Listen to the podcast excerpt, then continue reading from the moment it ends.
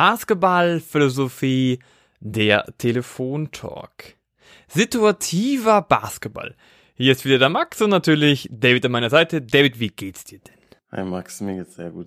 Äh, ich finde, heute haben wir bestimmt ein super spannendes Thema. Ich bin auch schon super gespannt, was du mir ähm, alles so zu berichten, zu erzählen hast. Ähm, deswegen, ja, kannst kaum erwarten. Wie geht's dir? Mir geht's gut. Lass uns gleich loslegen. Ganz kurz, wieso ich auf diese, oder wir vor allem auf diese Folge gekommen sind. Wir haben gerade noch auch diskutiert, wie wir es jetzt nennen wollen, aber situativer Basketball ist eigentlich ein ganz gutes Thema. Es geht eigentlich darum, ich war tatsächlich letzte Woche hospitieren äh, bei Thomas Isalo, dem neuen Head Coach von den Telekom Baskets Bonn, die jetzt Tabellenzweiter mittlerweile sind, punktgleich mit den Tabellenersten Bayern. Und es ging eigentlich darum, ich habe immer gedacht, die spielen einen sehr, sehr freien Basketball, weil es doch immer so aussah im, im Fernsehen oder wenn man sieht, dass es eigentlich immer im Flow ist, dass immer was Neues entsteht. Und ja, also es geht auch darum, Flow zu erzeugen. Aber wenn man ehrlich ist, er lässt mehr Entry spielen als Plays. Das sind ganz einfache, easy Plays. Und dann gibt's einfach viele Situationen, die besprochen werden. Und wenn diese Situationen entstehen, passiert etwas Bestimmtes. Zum Beispiel Unterzahl, dann passiert das, Weak Side, dann passiert das. Und deswegen wollen wir uns einfach mal darüber unterhalten, welche Situationen gibt es denn im Spiel? Ja, was entsteht? Ja, auf was, auf was muss ein Spieler reagieren können und ein Team reagieren können? Und deswegen würde ich einfach sagen, wenn wir einfach mal live starten, du David, erstmal zu dir. Welche Situation fällt dir denn gerade mal spontan ein, die es im Basketball echt oft gibt? Ja, ich denke, ähm, also ich denke, es ist ein super spannendes Thema erstmal. Ich denke, es ist ein super aktuelles Thema auch, also in, in Sachen äh, moderner Basketball. Äh, und ich bin wirklich auch noch sehr, sehr ähm, gespannt, was, was du so dann noch ein bisschen mitgenommen hast. Äh, aber klar, also eine Situation zum Beispiel, sind hier dann auch ein bisschen wieder in dem Read and React Thema, was wir auch schon mal im Podcast äh, adressiert haben, ähm, ist zum Beispiel verschiedene Pick and Roll Situationen, ja, die die halt ständig vorkommen. Und man kann, äh, die können in, in ein Play eingebaut sein oder die können einfach frei entstehen oder ja wie auch immer, aber ähm, ja äh, da gibt's eben verschiedene Situationen, Pick-and-Roll-Situationen, wie, man das Pick-and-Roll läuft, äh, wie das Pick-and-Roll gespaced ist, etc. und wie man dann darauf reagiert, wie die Verteidigung verteidigt, das Pick-and-Roll zum Beispiel, und wie wir dann darauf reagieren. Äh, das ist, denke ich, ein riesiges Feld, äh, wo, wo man ganz viele verschiedene Konzepte einbauen kann.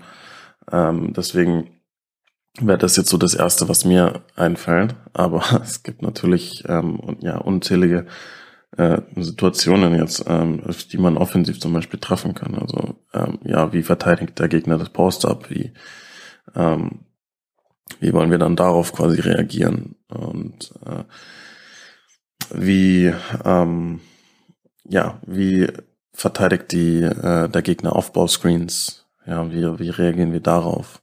Ähm, all solche Situationen äh, sind sind sind Situationen, auf die man ganz unterschiedlich reagieren kann und äh, die, die äh, verschiedene dann auch Adjustments finden kann. Deswegen super spannender Bereich, aber das sind jetzt so die ersten Gedanken, die mir so kommen. Wie sieht's bei dir aus? Bleiben wir doch ganz kurz noch bei deinem ersten Gedanken. Du hast ja gemeint, der erste Gedanke wäre die Pick-and-Roll-Situation und das Spacing daraus. Richtig? Ja.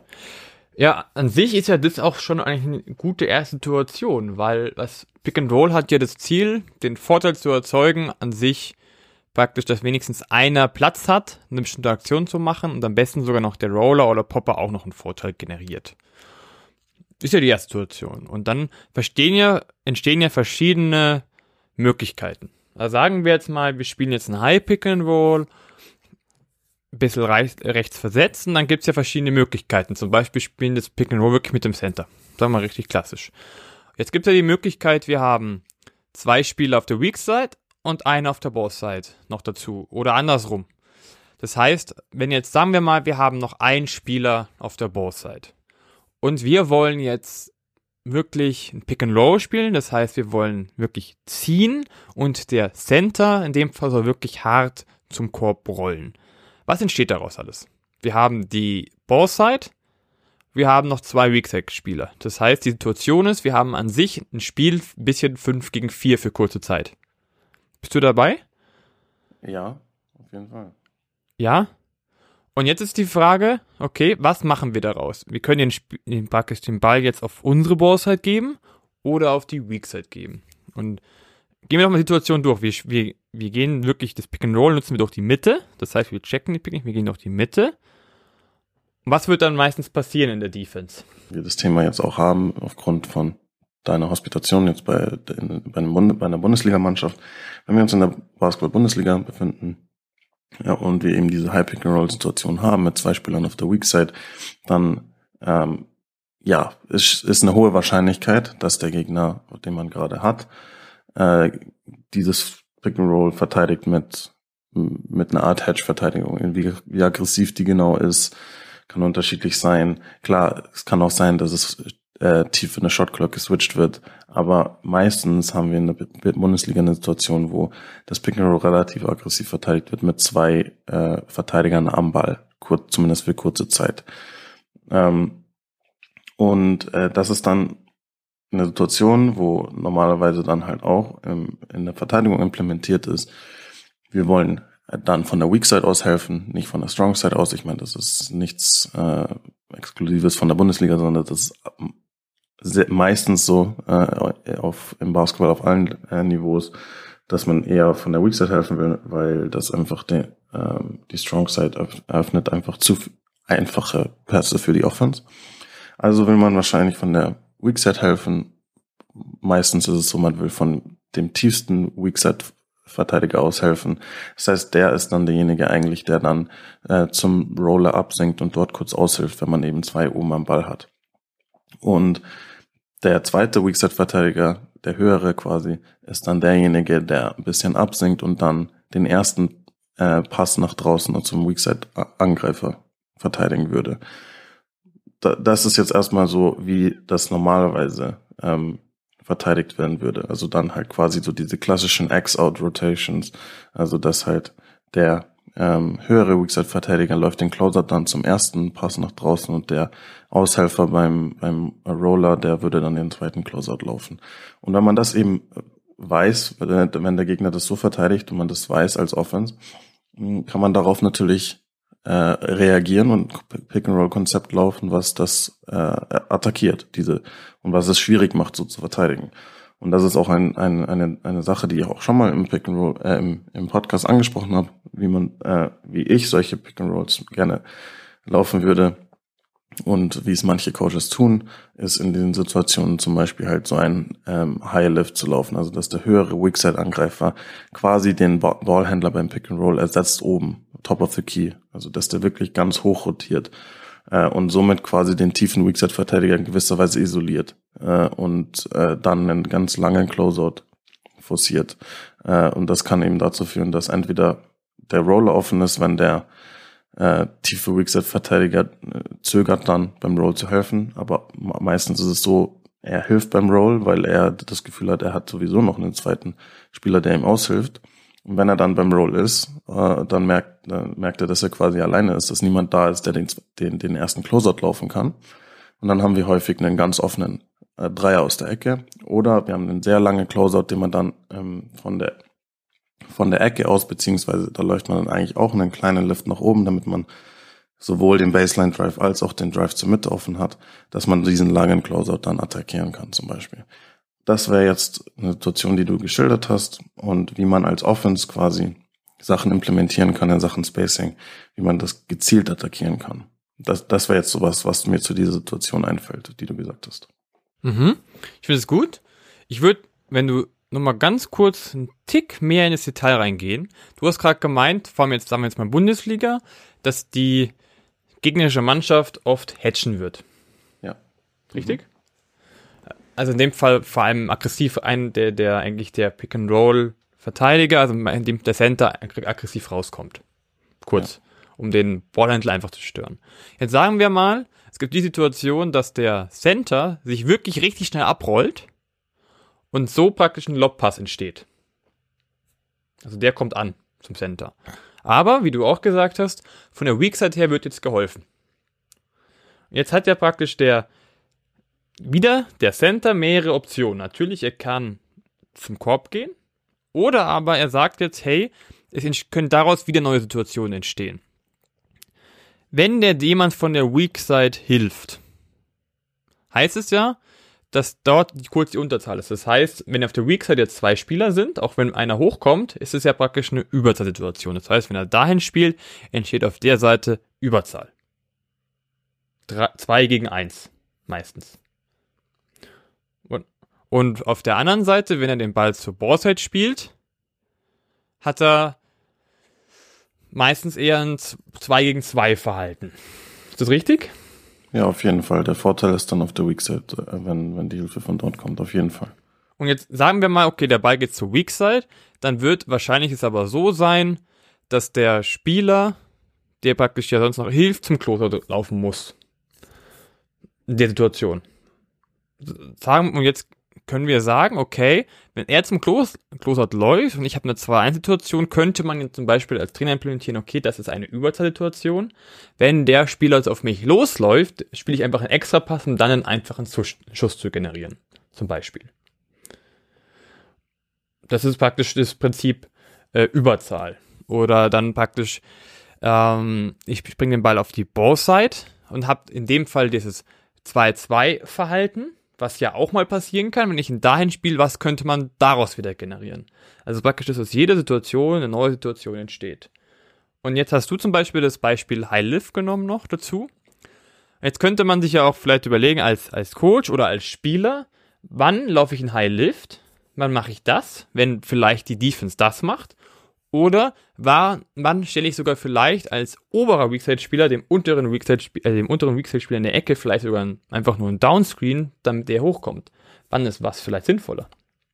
Würdest du sagen, das ist nur Philosophie-Sache oder vielleicht auch Art der Defense, wie sie gespielt wird? Okay, ja, das ist eine spannende Frage. Ähm, also ich grundsätzlich, also meistens ähm, bei den meisten Teams es ist so, dass, dass sie ein Konzept laufen für dieselbe Situation. Also, dass sie dann bei einer quasi einer Situation, wo man eben äh, das Pick and Roll zur One Side läuft, also quasi zur Strong Side, wo ein Spieler ist, man eben zwei Weak Side Spieler hat, dass man dann quasi immer diesen High Lift läuft oder immer eine Weak Side ähm, äh, Exchange, also dass äh, ho hoher und tiefer Weak Side Spieler äh, sich ähm, quasi ab, äh, quasi die Position wechseln, um die Defense abzulenken oder die ganzen verschiedenen Konzepte, die es gibt. Aber es gibt ja auch Teams, äh, die ähm, verschiedenes, die, die verschiedene Sachen implementieren, auch über eine Sorge, Sorge sehen und so. Ähm, ich denke, dass grundsätzlich ähm, es gar nicht so in der Situation, das ist meine Meinung, in der Situation gar nicht so stark davon äh, abhängt, was jetzt der Gegner unbedingt macht und wo was deutlich mehr effektiver ist.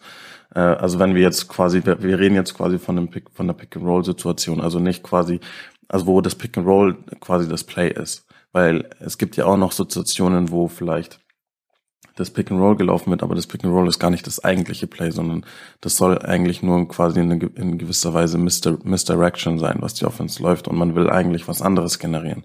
Also sagen wir, es gibt ja, äh, gibt ja auch die Möglichkeit irgendwie, ich will vielleicht äh, meinen meinen äh, Shooter offen kriegen, ja, der auf der Weak Side ist äh, und der soll, der soll eben über einen Downscreen kommen und ich will eben, äh, dass, dass der offen ist dadurch, dass die Verteidigung denkt, wir, äh, es wird ein Pick and Roll gelaufen und der Verteidiger vom Shooter denkt kurz darüber nach, muss ich beim Pick and Roll aushelfen, ja, ähm, und dann läuft man quasi das Pick and Roll nur als nur als äh, Misdirection und dann soll äh, das eigentliche Play ist dann quasi der Downscreen.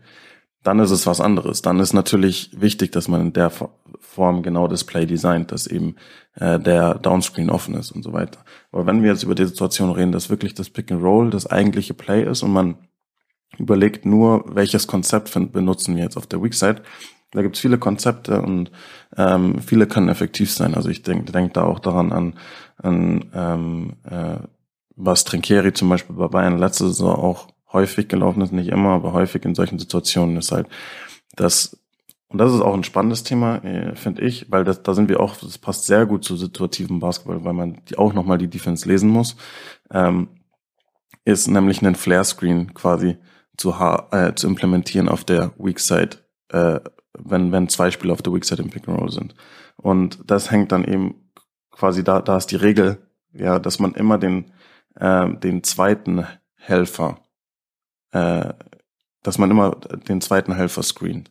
Okay, also quasi, dass der Spieler, ähm, also sagen wir, weil es gibt ja Unterschiede, entweder man der der tiefe Weakside-Verteidiger taggt beim Pick and Roll oder der hohe Weakside-Spieler. Das gibt ja auch Verteidigungen, die den ho äh, hohen Tag laufen, ja. Äh, und je nachdem, wer eben den Tag macht beim beim Roller, äh, der andere ist dann quasi der zweite Helfer, der dann quasi zwischen beiden äh, Weakside-Angreifern ähm, ist. Und je nachdem, wer eben der, der, äh, bei wem der oder wessen Gegenspieler den Tag macht, der wird der automatisch der Flare-Screener für den, für den anderen. Und der screent eben den zweiten Helfer. Äh, und das, das Ziel dabei ist eben, also wenn wir jetzt uns überlegen, wenn wir jetzt mal sagen, der hohe Weakset-Verteidiger äh, hilft beim Roller, was vorkommen kann, vor allem wenn, wenn aggressiv das Pick and Roll verteidigt wird, ja, zwei oben am Ballführer sind, dann ist das normale, das normale Adjustment der Offense, dass man Short Roll läuft. Ja, das, das heißt, der Roller läuft, äh, rollt vielleicht gar nicht runter bis in die Zone, sondern rollt halt nur vielleicht bis zur Nail Area oder halt bis zur, also mit, bis Mitte Freiwurflinie. Äh, dann bietet sich es an, dass der, der hohe Weakside-Verteidiger dort schon den Tag macht. Wenn das diese Situation also ist, dann wäre das eine Situation, wo quasi der tiefe Weakside-Angreifer dann einen äh, seinen, also den, den zweiten Helfer screenen würde und der hohe Weakside-Angreifer dann in die Korn, äh, in die Ecke driftet, okay? Und dann hat man eigentlich einen äh, offenen ähm, offenen Wurf oft, weil dann eben man auch einen, diesen langen Closeout forciert, den man gerne haben will. Also dass man eben die zweite Hilfe eliminiert. Das ist zum Beispiel auch ein Konzept, was, was finde ich sehr spannend ist, weil man da auch nochmal explizit reagieren muss auf die Verteidigung, welcher der zwei Spieler taggt jetzt, wer ist der zweite Helfer und wie welcher Spieler muss den Screen dann stellen und äh, welchen Spieler muss er screenen zum Beispiel. Und das ist jetzt auch noch eine Situation, die, denke ich, da gut dazu passt. Das ist ja gerade ein Beispiel, ein sehr durchdesigntes Play gerade, was du gerade sagst. Welche Situationen in diesem Play sind denn entstanden? Also welche verschiedenen Situationen gibt es? Jetzt nicht nur, es muss nicht immer die, die fünf Spieler sein, es kann auch nur zwei Spieler sein. Zwei Spieler gegen den Spieler, drei Spieler gegen die drei Spieler, da entsteht ein Dreieck, irgendwas. Welche Situationen entstehen in diesem Play? Ja, ja also ich, das erste, was man klarstellen muss, ist, dass das an sich kein ähm, wirklich kein Play ist, sondern das ist wirklich so ein, quasi, das war ein Automatismus, den man implementiert. So spielen wir, äh, so spielen wir auf der Weak Side bei Pick and Rolls, wo wenn wir zwei Weak Side äh, Angreifer auf der Weak Side haben. Also das ist. Also wir haben Weak Side, Weak Side Situation schon mal. Ja genau. Also bei jedem Pick and Roll, was was eben, bei dem wir zwei Weak Side Angreifer haben, laufen wir dieses Konzept zum Beispiel. Also deswegen, das ist ein Automatismus, den man implementiert äh, und nicht quasi jetzt ein, ein designtes Play. Das heißt nicht, dass man es so designen kann auch. Man kann auch, wenn man das nicht äh, im Training äh, implementiert hat, dann kann man es natürlich auch in der Aus Auszeit mal aufmalen und einfach mal ausprobieren, ja. Aber ich sag so, wie es zum Beispiel bei Bayern letztes Jahr war. Da war das nicht äh, irgendwie aufgezeichnet, sondern das war wirklich äh, ein Automatismus, den man implementiert hat, ein Konzept, was man äh, implementiert hat, was die Spieler dann erkennen müssen. Ja, die Spieler müssen erkennen, oh, wir sind gerade in einer Pick-and-Roll-Situation, wir, wir haben zwei Spieler, zwei Weakside-Spieler, ja, da müssen, und die beiden Spieler müssen das eben erkennen. Die Spieler müssen dann erkennen, wie verteidigt das die Verteid äh, Defense und dann das nötige äh, Adjustment machen. Bin ich der Screener oder das, äh, äh, oder ist der andere Spieler der Screener, weil immer derjenige, das quasi ist der, ähm, der Screener, ja, dessen, ähm, dessen Verteidiger quasi der, der zweite Helfer ist. Ja, der screent dann quasi seinen eigenen Mann. Ähm, und ähm, ja, welche Situationen entstehen daraus? Also äh, ja, warte, du hast die Situation. Das ist ja Weakside ist ja schon eine Situation. Genau, das ist genau, das ist eine Situation. Äh, und und was man daraus eben dann häufig generiert, ist halt, oder primär generiert, ist eben den Vorteil, dass, und das ist, das ist genau das, was ich auch vorhin meinte, äh, es spielt dann keine so große Rolle, ja, äh, welches Konzept man genau nimmt. Ich habe vorhin das Beispiel High Lift gebracht, jetzt habe ich das Beispiel Flare Screen gebracht, was man machen kann. Im Endeffekt ist beides Design für genau denselben Vorteil. Man will eben den zweiten, den zweiten Verteidiger aus dem, aus dem Play eliminieren. Man will dafür sorgen, dass der, der, äh, dass äh, der, der quasi den Tag macht beim Roller, gleichzeitig dann auch noch den, den, den Shooter verteidigen muss und den, den langen Closeout laufen muss, in der sich nicht auf die X-Out-Rotations verlassen kann. Ähm, und das kann man eben über verschiedene Wege äh, erreichen. Und dieser Weg ist auch einer, weil die zweite Hilfe wird durch den Screen eliminiert. Ja, und wenn dann der, wenn dann der Point Guard oder wer auch immer der Ballhändler im Pick and Roll das gut liest, ja, und erkennt, dass der Pass offen ist in der Ecke oder, oder am Flügel, je nachdem, wer, wer eben den Tag macht in der Verteidigung, dann sorgt man eben dafür, dass diese zweite Hilfe eliminiert ist und äh, der Spieler, der den Tag gemacht hat im Pick and Roll, einen langen Closeout hat. Das heißt, entweder man hat einen offenen Dreier am Flügel oder in der Ecke, oder man hat einen langen Closeout, den man direkt wieder attackieren kann und wo man weiter Ballmovement generieren kann und äh, und ho hohe Qualität an Abschlüssen äh, generieren kann konstant. Das ist das Design äh, oder das ist das Ziel dieses Designs und da, da ist dann quasi, wenn die Execution gut ist von der Mannschaft, dann ist es komplett wurscht, welches von diesen Konzepten man im Endeffekt wählt, ja, äh, weil ähm, beide eben dasselbe Ziel haben. In dem Fall, diesen zweiten Verteidiger zu eliminieren. Okay, das heißt, es ist praktisch auch designt für einen guten Shooter. In dem Fall? Immer, ja, auf jeden Fall. Ich denke, also ich, natürlich, diese, diese Prinzipien sind natürlich auch äh, nur äh, besonders effektiv, wenn man halt auch dann die, das, die die passenden Spieler auf den richtigen äh, Positionen hat. Äh, also ich denke, das ist erstmal ein wichtiges Thema moderner Basketball, welche, welche Spieler hat man, ähm, welches Spielermaterial hat man, ja, und da ist es heutzutage einfach tödlich, wenn man, äh, wenn man viele Non-Shooters hat. Also ich meine, das ist ganz klar, das killt einfach Spacing, so einfach ist es. Äh, ähm, und dann ist es aber auch wichtig, wenn man jetzt, natürlich hat man dann immer Spieler, manche sind besser, manche sind schlechter von draußen. Und dann ist es auch, gehört es auch dazu, zu gutem Coaching, zu gutem Play-Design, dass man nicht nur ein gutes Play an sich designt, sondern dass man dann auch die richtigen Spieler an die richtige Position bringt.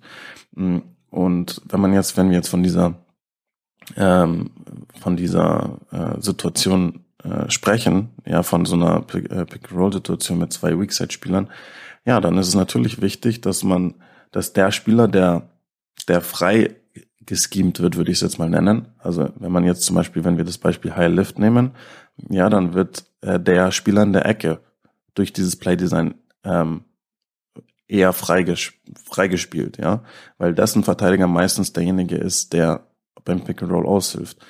Das muss aber Andererseits muss das natürlich auch nicht sein, weil die Verteidigung kann auch umgekehrt wissen, hey, das ist so ein guter Shooter, von dem helfen wir nicht weg vom Pick and Roll. Das heißt, die Defense kann auch die Situation lesen und sagen, hey, okay, äh, ich verteidige hier den, den besten Shooter des Teams, also laufen wir jetzt nicht den äh, Low äh, Tag, sondern wir laufen den High Tag.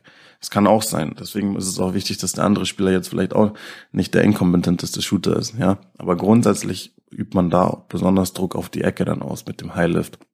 Und dann ist es natürlich wichtig, dass man da dann auch einen Spieler hat, der das bestrafen kann. Also wo die Defense dann, entweder wo man halt die Defense direkt bestrafen kann mit einem offenen Dreier oder wo die Defense dann auch den Wurf respektieren muss. Weil wir haben über diesen langen Closeout gesprochen, den man eben generieren will. Selbst wenn der Wurf nicht da ist, der, der Vorteil, den man daraus dann weitertragen will, ist auch nur da, wenn die Defense dann wirklich einen harten, langen Closeout laufen muss wenn die Defense weiß, der Spieler ist eh nur ein 20-prozentiger Dreierschütze, warum sollte der Verteidiger dann einen richtig harten Closeout laufen, den man einfach attackieren kann? Das heißt, äh, wenn man da einen schlechten Shooter hat, kann das erstens sein, der Wurf ist nicht da, weil der Wurf ist eben nicht das, wonach wir suchen. Und der, der Drive und das Attackieren vom Closeout ist auch nicht da, weil die Verteidigung überhaupt nicht den Zwang hat, einen äh, harten Closeout zu laufen. Und man deswegen, das ist sehr wichtig äh, und gehört dann eben zu die, all diesen Konzepten auch dazu, dass man ähm, und gutes Spacing her, ist einerseits schematisch, aber andererseits auch einfach, was können meine Spieler. Das heißt, du hast jetzt sogar verschiedene Situationen wieder gesagt. Wir haben auf einer Seite der Weak Side, Und auf der anderen Seite haben wir ja viel über Pick and Roll gesprochen. Du hast gesagt, hart abrollen zur Zone oder auch nur Short Pick and Roll, sind ja auch wieder verschiedene Situationen. Also das heißt, wir haben schon mal zwei verschiedene Situationen, die entstehen können, ein Pick and Roll und ein Weakside-Verhalten. Das heißt, wenn wir jetzt für diese beiden Möglichkeiten oder Beispiele, die festgelegt haben, das passiert mit der Weakside und jetzt ein Aufbauspieler zum Beispiel sagen will, hey, ich will jetzt einen Pick, einfach ein Screen jetzt haben, damit ich praktisch hier meinen Vorteil generiere und ich aber praktisch sage, wenn ein Pick passiert, also ein Pick and Roll passiert, passiert das aus der Weak Side, heißt es, ich brauche ja gar kein Play mehr ansagen, weil der Rest weiß, was passiert. Ganz genau. Und das könnte ich ja, das, dann könnte ich das in, ja in jedes, jedes verschiedene Anführungszeichen Play oder Entry Play integrieren. Ich sage, ich will das und das haben, dann kommt zum Beispiel ein Pick and Roll und dann habe ich die Weak Side. Und es muss ja nicht mal die Weak, es muss ja nicht nur Pick and Roll sein, das kann ja auch sein, ich ähm, penetriere zum Korb und passe den Ball dann zur Weak Side. Was ja, die Penetrieren kommt ja auch, weil ich meinen Gegenspieler geschlagen habe. Dann kann ja auf der Weakside-Fall wieder das gleiche stattfinden, oder nicht? Absolut, absolut. Ähm, ich, ich denke, das ist genau äh, der Schlüssel, ähm, weil ja, wir haben ständig Situationen, wo eben ähm, die Spieler spielen müssen, ja, wo die Spieler Lösungen finden müssen äh, und wo jetzt nicht alles durchstrukturiert ist. Ja, es ist nicht äh, jeder Angriff wird irgendein Play genau bis zum Ende so durchgelaufen, sondern es kommt halt dann häufig dazu, okay, man läuft vielleicht ein Entry Play oder man läuft eben diese, die, die und die Entry, man generiert daraus keinen Vorteil, man muss irgendwie nochmal neu, ähm, äh, nochmal ein Reset quasi haben in der Offense. Äh, und man landet in einer ganz generellen ähm, Situation, ja, und dann ist eben die Frage als Coach, wie will ich, dass meine Spieler das lösen? Wie will ich vielleicht, dass meine Spieler auch gute Lösungen finden, ohne dass ich gerade irgendwie den Play aufgezeichnet habe, was sie genau exekuten. Und dafür, da finde ich, sind diese Automatismen so extrem wichtig. Weil wenn wir jetzt in einer Situation sind, wo, okay, man hat vielleicht keinen, keinen Vorteil generiert aus der Possession und man hat halt jetzt noch äh, zwölf Sekunden und man läuft nochmal ein High Pick and Roll, was so eine super, super äh, basic äh, Action ist. Ähm, ja, wenn man daraus dann konstant Vorteil generieren will und wenn man daraus trotzdem noch gute Abschlüsse generieren will, dann ist es wichtig, dass man halt vielleicht auch Automatismen hat und dass dann die Spieler erkennen, oh hey, wir können dieses, dieses, wir sind in dieser Situation, wir benutzen jetzt dieses, dieses Konzept und man und somit üben wir mehr Druck auf die Verteidigung aus und so können dann halt Spieler auch ähm, regelmäßig gute Abschlüsse generieren, auch wenn man vielleicht davor äh, keinen Vorteil generieren konnte in der Offense. Oder äh, also solche Situationen, ich denke, das ist einfach super, super wichtig.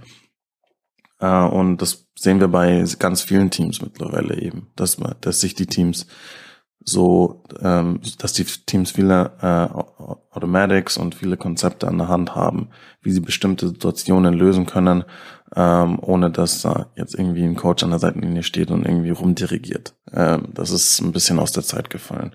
Äh, aber was mich jetzt auch wirklich interessieren würde, ist halt auch zum Beispiel, also du hast ja schon anklingen lassen, auch was jetzt zum Beispiel so die ähm, Idee von Isolo ist. Aber wir haben jetzt über diese Situation gesprochen. Aber was waren so Situationen, ähm, die, die du so mitgenommen hast oder was was ist seine Philosophie, wie äh, oder ein Beispiel für eine Situation, wie man die eben löst von, von seiner Spielphilosophie aus? Mm, also bei ihm ist es so, ich habe mal kurz mit ihm gesprochen, das, was ich erzählen kann, ist auf jeden Fall, bei ihm geht es immer darum, einen Vorteil zu generieren. Klar, macht ja meistens Sinn. Und viele Situationen entstehen oder viele Vorteile entstehen bei ihm durch ein Pick and Roll. Also es ist auch das Team, was am meisten Pick and Roll läuft mit in der Liga. Aber es hat eben, und daraus entstehen eben neue Situationen. Also an sich, er hat zum Beispiel die Pick-and-Roll-Situation, und dann gibt es die Situation Hard Roll, Short Roll, Poppen, ja, verschiedenste Optionen. Und dann wirklich, okay, was passiert auf der Weak Side? Was passiert auf der Ball Side? Und das die ganze Zeit machen. Und das Schöne ist, ich habe ihn auch mal gefragt, weil ich immer gedacht habe, die spielen doch frei. Und da hat er sich auch mal überlegt, mm, nein, wir spielen nicht frei. Wir spielen überhaupt nicht frei. Ähm, es sieht so aus, als würden wir frei spielen, weil wir im Flow spielen, aber wir spielen nicht frei. Wir haben halt diese Automatismen oder diese, diese praktisch die Regeln für bestimmte Situationen im Spiel. Und da geht es auch gar nicht darum, dass es fünf Leute sind, die Automatismen miteinander haben, sondern vielleicht wirklich nur zwei. Zum Beispiel halt nur die Weak Side. Ja, das sind zwei Spieler. Oder nur auf der Ball Side, drei Spieler. Oder dann nur ein Spieler sogar oder zwei Spieler nach dem Pick and Roll. Also das ist Schöne bei ihm. Er sagt, er will immer nur auch das trainieren, was im Spiel wirklich passiert. Also genau die Situationen, die im Spiel wirklich auch passieren können. Und das ist sehr, sehr basic oft. Es, er braucht zum Beispiel gar keinen Downscreen für die Weak Side. Warum denn? Es reicht ja auch, wenn man einfach einen Kickout-Pass spielt und mit als Regel extra Pass dazu. Schon hast du auch schon die Defense mit kollidiert. Das heißt, aber seine Idee ist immer, er hat verschiedene Regeln für verschiedene Situationen und die kann er aber immer wieder kombinieren zusammen. Und daraus entstehen in Anführungszeichen auch wieder Plays, die aber einfach nur eine verschiedene Entry haben zum Beispiel, die eine verschiedene Anfangssituation haben. Zum Beispiel, wir spielen erst praktisch den Ball auf der Weak Side, dann passiert das, aber wir können den Ball wieder dahin bekommen, dann passiert wieder das. Also das heißt, er zerlegt den Basketball nochmal in verschiedene Bestandteile und probiert es aber dann immer zu kombinieren. Aber die Spieler wissen an sich, wenn ein neues Play oder irgendwas kommt, was sie wirklich wieder designen wollen, was sie eigentlich machen müssen. Da ist immer nur ein, zwei Sachen sind vielleicht ein bisschen anders, aber danach ist ihnen sofort wieder klar, was passiert, weil es an sich immer die gleichen Automatismen sind. Jetzt ist die Frage, ist es aber durchdesignt? Deswegen war es so meine Frage, warum ich mir gefragt habe, ist es frei? Also, es ist nicht so, dass man dann dahin passen muss und der muss immer dort dorthin passen, sondern halt Situationen entstehen aus einem Play. Zum Beispiel, ich spiele den Ball auf der Weak Side, okay, dann passiert das. Oder ich spiele den Ball auf die Boardside, dann passiert das.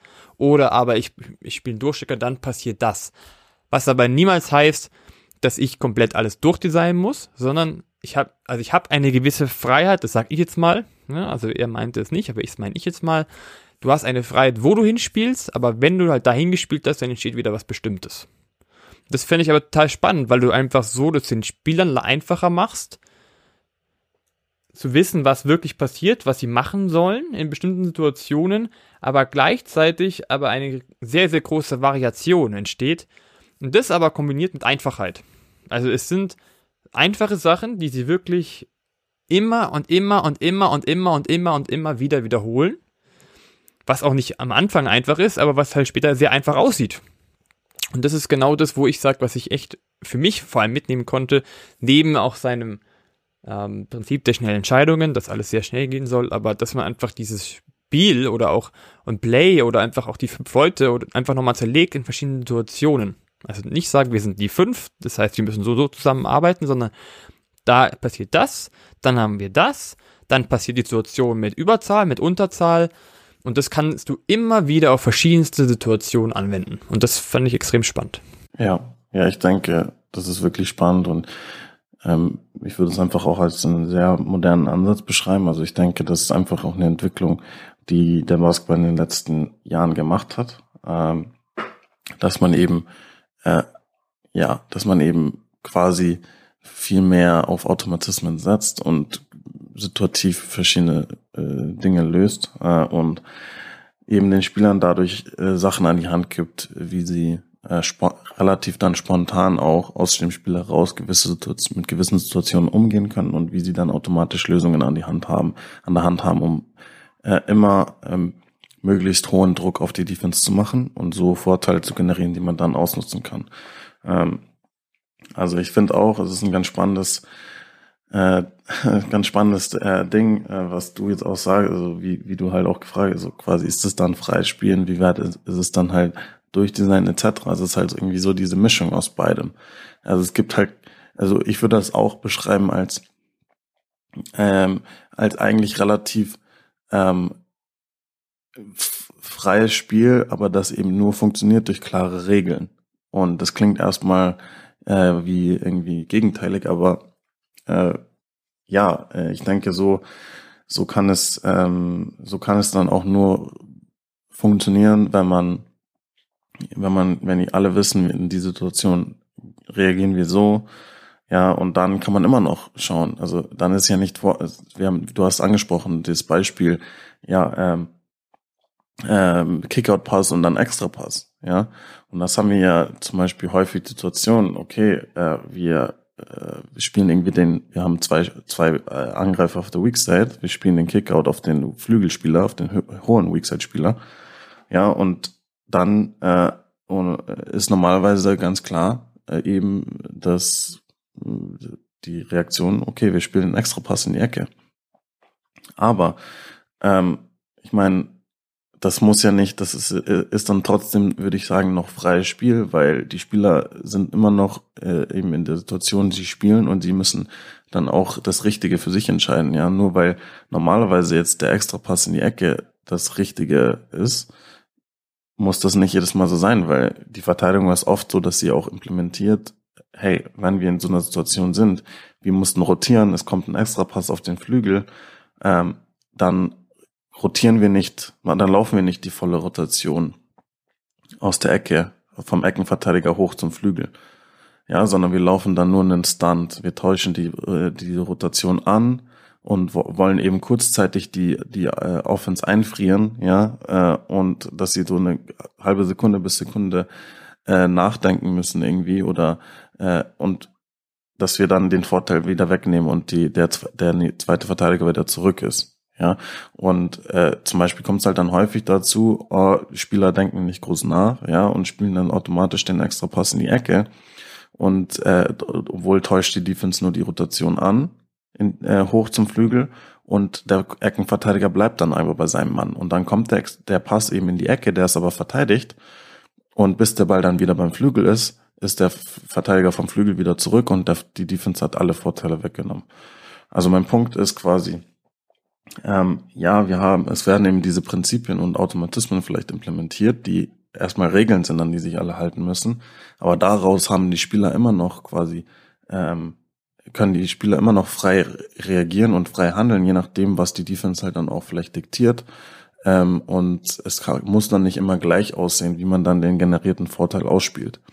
Äh, das ist, das ist was, was mir jetzt auch noch zu dem zu dem Thema einfällt, auch bezüglich jetzt der Fra Frage, inwieweit ist das frei, inwieweit ist das jetzt äh, strukturiertes Spiel etc. Also auf jeden Fall sehr spannend. Ähm, ich muss auch gestehen, zum Beispiel, ich habe äh, Bonn äh, bisher diese Säule noch nicht gesehen. Äh, deswegen macht es auf jeden Fall auch Lust auf mehr, was du jetzt auch schon gesagt hast, dass ich äh, da mal reinschaue und was da alles so passiert, ähm, was er da alles so implementiert hat und so weiter. Also ich denke auf jeden Fall ein super spannender Trainer. Das auf jeden Fall. Und eine Sache, was mir noch einfällt, ist, äh, das macht es auch fürs Coaching einfach und vielleicht für ein paar Coaches, die draußen sind. Es gibt ja viele, die irgendwelche Plays callen. Das kann man auch machen. Aber man könnte auch tatsächlich, anstatt ein Play zu callen, auch einfach mal eine Situation callen. Also zum Beispiel, dass wenn du den Spielern helfen willst, ja, aus bestimmten Situationen Lösungen zu finden, dass man nicht sagt, wir machen jetzt ein Play, sondern wir sagen jetzt einfach nur Weak Side. Blöd, so blöd es klingt, aber dass man einfach bestimmte Situationen benennt, wo die Spieler sofort wissen, okay, wenn wir keine Lösung haben in der Situation, da können wir das machen. Genauso wie natürlich Pick and Roll, Defense, das weiß man, dass das öfter gecallt wird, was man machen kann, aber dass man einfach in einer anderen Situation mal nur diese Situation callt, sagt, okay, wir machen das und dann wissen die Spieler, okay, wir müssen das wieder machen. Das heißt, ich kann den Fokus viel schneller durch ein paar Schlagworte hinbekommen, weil die Sachen viel detaillierter sind. Die Spieler das aber immer wieder und immer wieder tun und einfach so in den Kopf reinbekommen, wenn ich keine Lösung finde. Wenn ich jetzt den Ball in der Ecke bekomme, wie du gesagt hast, natürlich, wenn ich einen freien Schuss habe, dann soll ich den nehmen.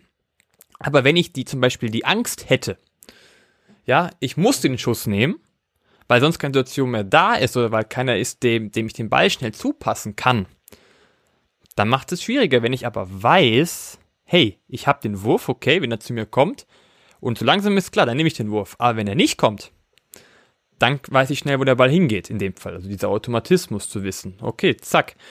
Und wenn das aber dann nicht funktioniert und man von außen reincallt, nur zum Beispiel Weak Side oder Weak oder, oder irgendwas anderes, dann weiß auch der, die anderen Spieler wieder, oh, oh, verdammt, ja, ich hätte mir helfen müssen in der Situation, dass ich da dazukomme, dass ich die extra Passmöglichkeit bin. Und so brauche ich nicht große Auszeiten nehmen, um, um sowas zu besprechen, sondern ich kann es im Spiel, im Live-Coaching sehr schnell mit einbringen, indem ich einfach nur ein paar Schlagworte sage. Ja, ich denke auf jeden Fall. Also ähm, das öffnet sehr viele Möglichkeiten. Ähm, und ich denke am Ende äh, es ist äh, kommt ist der Ansatz auf jeden Fall einfach der, dass man dorthin kommt, dass man eben den den Spielern möglichst viel Verantwortung auch überträgt aufs Feld. Ja, und weil das grundsätzlich finde ich ist immer wichtig, dass, dass die Spieler viel Verantwortung tragen auf dem, auf dem Parkett. Also, das heißt nicht nur, ich meine, natürlich sind die Spieler dann diejenigen, die eh die Würfe nehmen müssen. Ja, der Coach kann nicht äh, die Würfe für die Spieler nehmen, aber es ist auch aus der Zeit gefallen, dass eben der Coach derjenige ist, der für die Spieler denkt irgendwie. Ähm, also die Spieler müssen, das Spiel ist so schnell geworden, die Spieler müssen selber Situationen erkennen, Situationen lösen. Da ähm, äh, bleibt keine Zeit mehr für irgendwie ständiges Reingerufe von der Seite und rumdirigieren von dem Coach, oh, jetzt laufen wir das Play bitte und das und das. Das ist einfach nicht mehr, nicht mehr moderner Basketball. Und deswegen muss, muss man sich als Coach einfach überlegen, wie kommen wir an den Punkt und wie kann ich meine Spieler auf das Niveau bringen, dass sie äh, aufs, ja, Bruchteile von Sekunden erkennen können, diese Situation und dann richtig jeweils daraus reagieren können, wie sie von sich aus mit Hilfe von bestimmten Konzepten Vorteile generieren können. Und ich denke, da gibt's ich denke, der Ansatz, den du gerade gesagt hast, wie man das halt vielleicht auch äh, trainieren kann, quasi auch in Spielen äh, tra weiter trainieren kann und so weiter, indem man vielleicht äh, auch einfach äh, von als Coach Situationen, bestimmte Situationen reinruft und so weiter. Ja, ich denke, das ist absolut ähm, eine Möglichkeit. Ich denke, da sind der Kreativität keine Grenzen gesetzt in der Hinsicht. Ich denke, ähm, ja, das, das ist das, das Schöne und das Spannende, ähm, äh, dass dass es unterschiedliche Ansätze gibt und äh, alle können zum selben Ziel führen am Ende. Hundertprozentig. Jetzt haben wir die Situation schon. Wir haben viel jetzt über Pick and Roll geredet, wir haben über Weakside geredet. Welche Situationen können im Spiel noch passieren? Ja, also ich meine, die äh, Beispiele, die ich vorhin gebracht habe, war ja, okay, wenn wir vielleicht einen, einen starken ähm, äh, Post-Up-Spieler haben, äh, du hast jetzt auch schon mal zum Beispiel das Pick and Pop angesprochen. Pick and Pop wird aber jetzt auch nochmal viel verändern. Ähm, also zum Beispiel, also das wäre jetzt, wenn wir in der Situation waren, wo wir ähm, jetzt dieses High Pick, wir haben ganz über das High Pick and Roll gesprochen, mit zwei Spielern auf der Weakside, zwei Weakside-Spielern. Ähm, äh, aber wenn man jetzt zum Beispiel ein Pick and Pop laufen will, in derselben Situation, dann würde das auch schon wieder alles ändern in Sachen, welches Konzept verwenden wir, weil da macht das Konzept, äh, zum Beispiel das Konzept High Lift macht da dann überhaupt keinen Sinn. Ähm, und in der Hinsicht wäre dann zum Beispiel halt so, wenn, äh, dass der ho hohe Weakside-Spieler dann automatisch einen 45-Cut läuft, zum Korb cuttet. Ja. Und dem, das heißt, entweder man hat erstmal wieder eine Situation, oh, vielleicht ist der Cutter offen und wir haben ein Layup, wenn die Defense pennt. Aber primär wollen wir dann halt auch dafür sorgen, dass das Pick and Pop frei ist, ja, dass man den den Verteidiger, der einen Passweg entfernt ist, eliminiert, der dann vielleicht sonst einen Stunt laufen kann und irgendwie den Wurf verhindern kann von dem von dem Pop, poppenden Spieler. Äh, und man sorgt eben dafür, dass der Pick and Pop Spieler eine Menge Platz hat, der komplette Flügel frei gemacht ist und der nächste Verteidiger erst derjenige in der Ecke ist, der einen super langen Weg hätte und zum Beispiel und man so dann eben auch äh, spät in der Shotclock zum Beispiel noch einen guten Wurf ähm, äh, kreieren kann für einen guten Pick-and-Pop-Spieler. Das wäre zum Beispiel jetzt ein Beispiel, äh, wie ein Pick-and-Pop dieselbe Situation verändern würde. Aber andere Situationen wäre Post-Up natürlich. Von ähm, habe ich da einen Spieler, der gedoppelt werden muss, ja, wie lösen wir das als, als Mannschaft? Ähm, wie, wie reagieren wir darauf, äh, wie die Defense dann eben doppelt, von wo aus sie doppelt, doppelt sie einen Passweg entfernt von, vom Entry-Passer aus, doppelt sie von der Weakside aus zur Baseline hin. Lauter solche verschiedenen Situationen und da kann man dann auch wieder verschiedene Sachen implementieren. Haben wollen wir implementieren, dass jeder einfach hinterher cuttet. Sobald ein Spieler doppelt von mir, der, sobald mein Verteidiger doppelt, cutte ich zum Korb. Es wäre eine Möglichkeit, aber da gibt es viele Möglichkeiten. Das wäre auch eine, eine spannende Situation. Ähm, äh, und dann hatte ich als Beispiel auch noch die Off-Ball-Screens. Wie verteidigt der Gegner Off-Ball-Screens und wie können wir darauf eventuell reagieren? Da gibt es natürlich dann auch noch verschiedene Möglichkeiten. Aber das wären jetzt nochmal Situationen eben, die, die mir vorhin eingefallen sind. Was mir noch einfällt, ist relativ was anderes. Du, wir reden gerade bis jetzt immer von Halfcourt-Situationen, einfach mal Transition-Situationen. Zum Beispiel, ich probiere immer wieder die Situation auf das Gleiche runter zu, zu bringen. Ja? Dass, dass ich sage, wir haben diese Weak-Situation, die aus verschiedenen anderen Situationen entstehen kann. Dann du sagst, wir haben die Post-Situation, die auch wieder bei vielen Sachen entstehen kann. man könnte sagen, Transition-Situationen, ähm, verschiedene Sachen, wo aber das Gleiche passieren könnte. Zum Beispiel, ich habe gerade einen Korb gegen mich bekommen und die gegnerische Mannschaft presst mich. Und zwar richtig. Und ich schaffe es aber mit einer einfachen Bewegung, einfach an einem Spieler vorbeizukommen. Schon haben wir ein 5 gegen 4 Verhalten für kurze Zeit. Also was passiert, wenn wir in Überzahl sind? Das gleiche kann aber lustigerweise auch passieren, wenn wir im Fastbreak sind, dass wir einfach ein, dass wir einen guten Rebound haben. Der Ball geht weg, dann haben wir in dem Fall vielleicht ein 4 gegen 3 Verhalten, weil einfach ein paar Verteidiger pennen. Aber an sich ist es fast die gleiche Situation. Wir haben zwar einen Verteidiger mehr und einen Eingreifer mehr beim 5 gegen 4 Verhalten, aber wir haben dieses Überzahlverhalten. Und das kann man ja theoretisch überall ausspielen. Also die nächste Situation zu deinem Poster, würde ich sagen, sind Überzahlsituationen in Transition vor allem. Und dann, wie spielt man diese aus? Ja, absolut. Ich denke, das ist auch natürlich eine Situation, da kann man dann vielleicht gewisse Prinzipien, okay, wir wollen einen Rimrunner, wir wollen das und das, ähm, wie man eben solche Situationen dann auch äh, spacen will und dann aber auch okay, wir sind in einer Überzahlsituation, wir müssen die Verteidigung lesen. Worauf reagiert die Verteidigung? Je nachdem, worauf die Verteidigung reagiert, haben wir eine andere Option, die auf die, die für uns frei ist. Ähm, also da sind wir auf jeden Fall auch auf einer, äh, in einer Read and React äh, Situation. Und ähm, ja, ich denke, da ist es aber auch wichtig, dass man dann eben gewisse Konzepte hat, so dass die Spieler halt dann auch wissen, was ihre Rolle ist. Äh, und man sich diese, diese Vorteilsituation dann nicht selber kaputt macht, dadurch, dass irgendwie Verwirrung herrscht oder dass zwei Spieler plötzlich dasselbe machen und man so dann diesen Vorteil wegschmeißt. Also da sind wir auch wieder, wir haben zwar Regeln dann vielleicht, die implementiert werden, wie man in solchen Situationen umgeht, aber gleichzeitig äh, haben wir daraus dann auch wieder komplett, äh, komplett die, quasi die Freiheit, dass wir erkennen können, okay, äh, was macht die Verteidigung und wir finden jetzt die richtige Lösung und die richtige Lösung kann komplett unterschiedlich aussehen, je nachdem wie, was der Gegner eben macht. Ähm, aber jeder, jeder muss sich eben an die jeweilige Rolle oder Regel halten, okay, äh, ich bin jetzt der und der Spieler, deswegen bin ich automatisch jetzt Rimrunner oder ich bin jemand, ich soll immer automatisch dann in die Ecke füllen und so weiter, also solche Themen eben. Also da, äh, Transition ist definitiv da auch ein Bereich, der wichtig ist. Lass uns doch mal ein Beispiel machen. Wie, was wäre deine Lösung, jetzt was dir gerade einfallen würde, gegen ein 5 gegen 4 Verhalten? Also ich denke, grundsätzlich ähm, ist es ja keine besonders komplizierte Situation oder eine Situation, die man nicht besonders überkomplizieren sollte. Weil ja, wir, wir sind eben, wir haben eben die Überzahl, ja, und wie können wir die Überzahl maximieren, indem wir das komplette Spielfeld möglichst, möglichst ausnutzen, indem wir diese vier Verteidiger auf möglichst großen Raum bringen, so dass der Vorteil, den wir haben durch diesen einen Spieler mehr, möglichst groß ist. Ja, und ähm, äh, ich denke, dass äh, grundsätzlich in solchen Situationen Rimrunner sehr wichtig ist. Das ist meine Meinung. Ähm, einfach weil man dann jemanden hat, der direkt zum Korb rennt. Ja, und am gefährlichsten ist immer noch einfach ein Layup zu haben.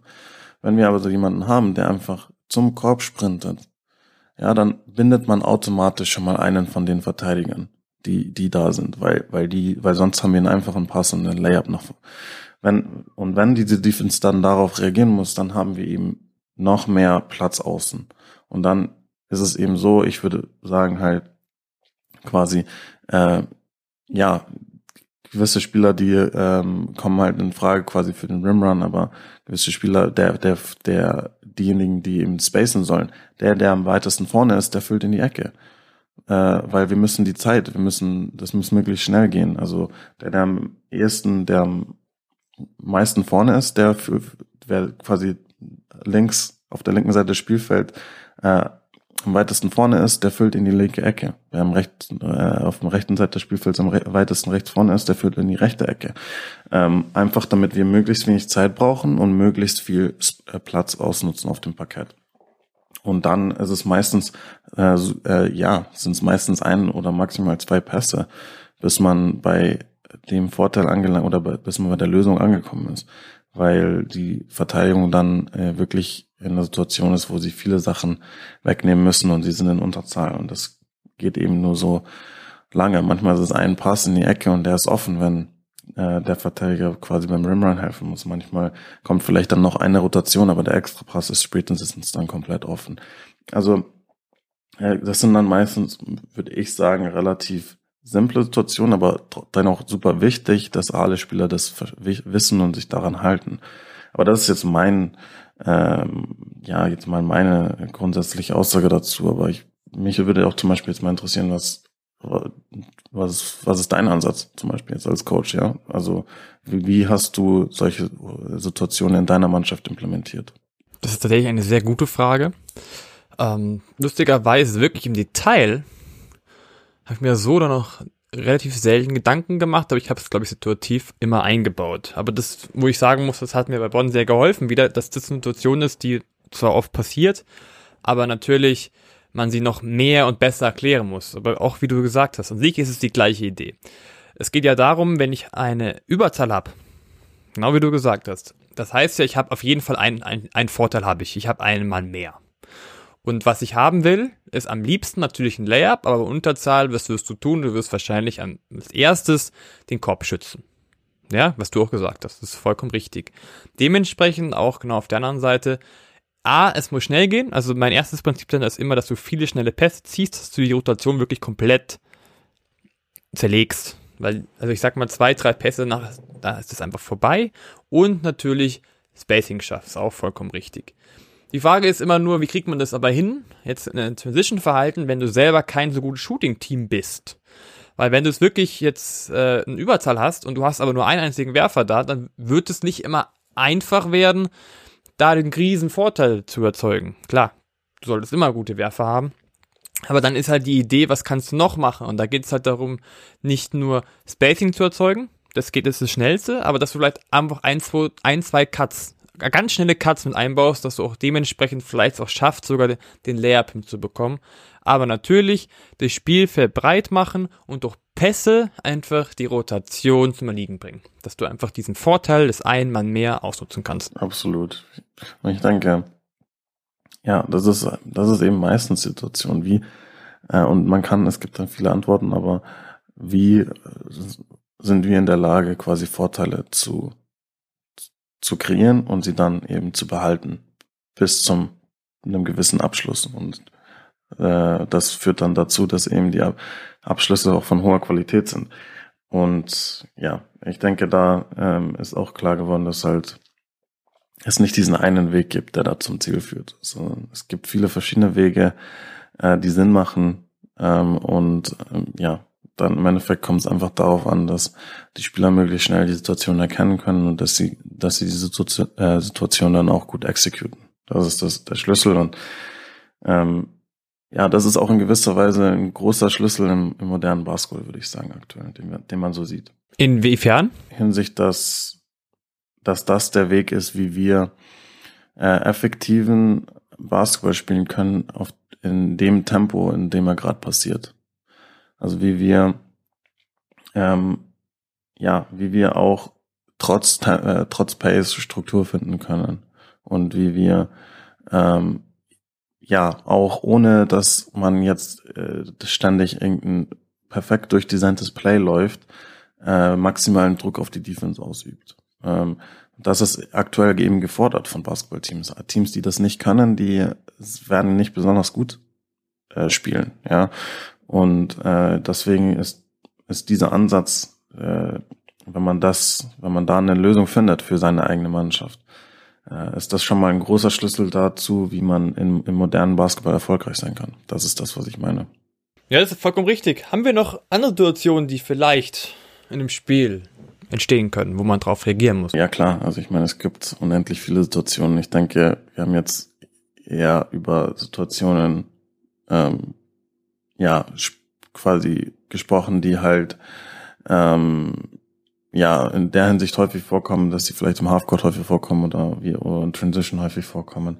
Es gibt natürlich auch Situationen, die jetzt mit äh, Clock Management und dem Ganzen zu tun haben. Wie reagieren wir da, darauf, wenn wir eben in so einer Two-for-One-Situation sind oder wie auch immer, solche, solche situativer, in der Hinsicht situativer Basketball ist natürlich auch ähm, äh, nochmal ein komplett neues äh, Fass. Darüber haben wir ja auch schon mal im Podcast gesprochen. Ähm, aber äh, ja, also es gibt auf jeden Fall, ähm, ja, es gibt sehr viele Situationen, die, denke ich, häufig vorkommen, Ähm, und da, ja, das würde, glaube ich, äh, ist, glaube ich, nicht möglich, da jetzt in, irgendwie in einer Folge über alle Situationen zu sprechen, die vielleicht ähm, vorkommen oder die wichtig sein können. Ich denke, das hängt auch dann auch oft auch nochmal darauf, davon ab, in, in welcher, in welchem, äh, in welcher Liga etc. man sich befindet. Es kann sein, dass man zum Beispiel sich äh, in einer Liga befindet, wo, wo ähm, ja 80 Prozent der Teams Zone spielen. Ja, dann ähm, ist das was, worüber man sprechen muss. Ja, oder es muss auch nicht 80 Prozent der Gegner sein. Es kann sein, dass ein Gegner äh, sehr gerne Zone spielt, dass ein Gegner äh, in gewissen Situationen gerne Zonenverteidigung spielt. Wie, welche Konzepte haben wir daraus? Wie reagieren wir darauf? Ähm, und wie können wir trotzdem zum Beispiel gute Offense spielen, auch wenn sie uns gerade überraschen? Wenn wir denken, sie sind in Mann-Mann-Verteidigung, wir laufen ein Play, was eigentlich für Mann-Mann-Verteidigung ist, äh, und plötzlich müssen wir reagieren und wir müssen verstehen, dass die Option, die äh, das Play ursprünglich hatte, vielleicht nicht zur Verfügung steht. Wie können wir entweder das Play nutzen, um, zu einer anderen Lösung zu finden, oder wie können wir äh, das Play abbrechen und anderes Konzept verwenden, um die Defense zu attackieren. Solche, das ist wieder eine Situation, die, die vorkommen kann. Also ich denke, da gibt es ganz viel, worüber man, worüber man sprechen kann. Aber wenn man zusammenfasst, würde ich sagen, es gibt verdammt viele Situationen, aber es ist wichtig, vor allem auch als Coach oder jemanden, der sich mit dem Basketball beschäftigt, der den Basketball lernen will, dass man nicht immer nur eine Grundphilosophie hat, sondern dass es vor allem darum geht, in bestimmten Situationen verschiedenste Lösungen zu finden und dementsprechend sich vielleicht darüber legen sollte, welche Situationen gibt es in dem Spiel, in der Liga, wo ich gerade bin, dass ich genau immer auf jede Situation oder auf möglichst viele Situationen eine Lösung finde. Und ich würde sagen, das war doch eine sehr spannende Folge heute. Ja, situativer Basketball. Und das war's von mir. Bis zum nächsten Mal.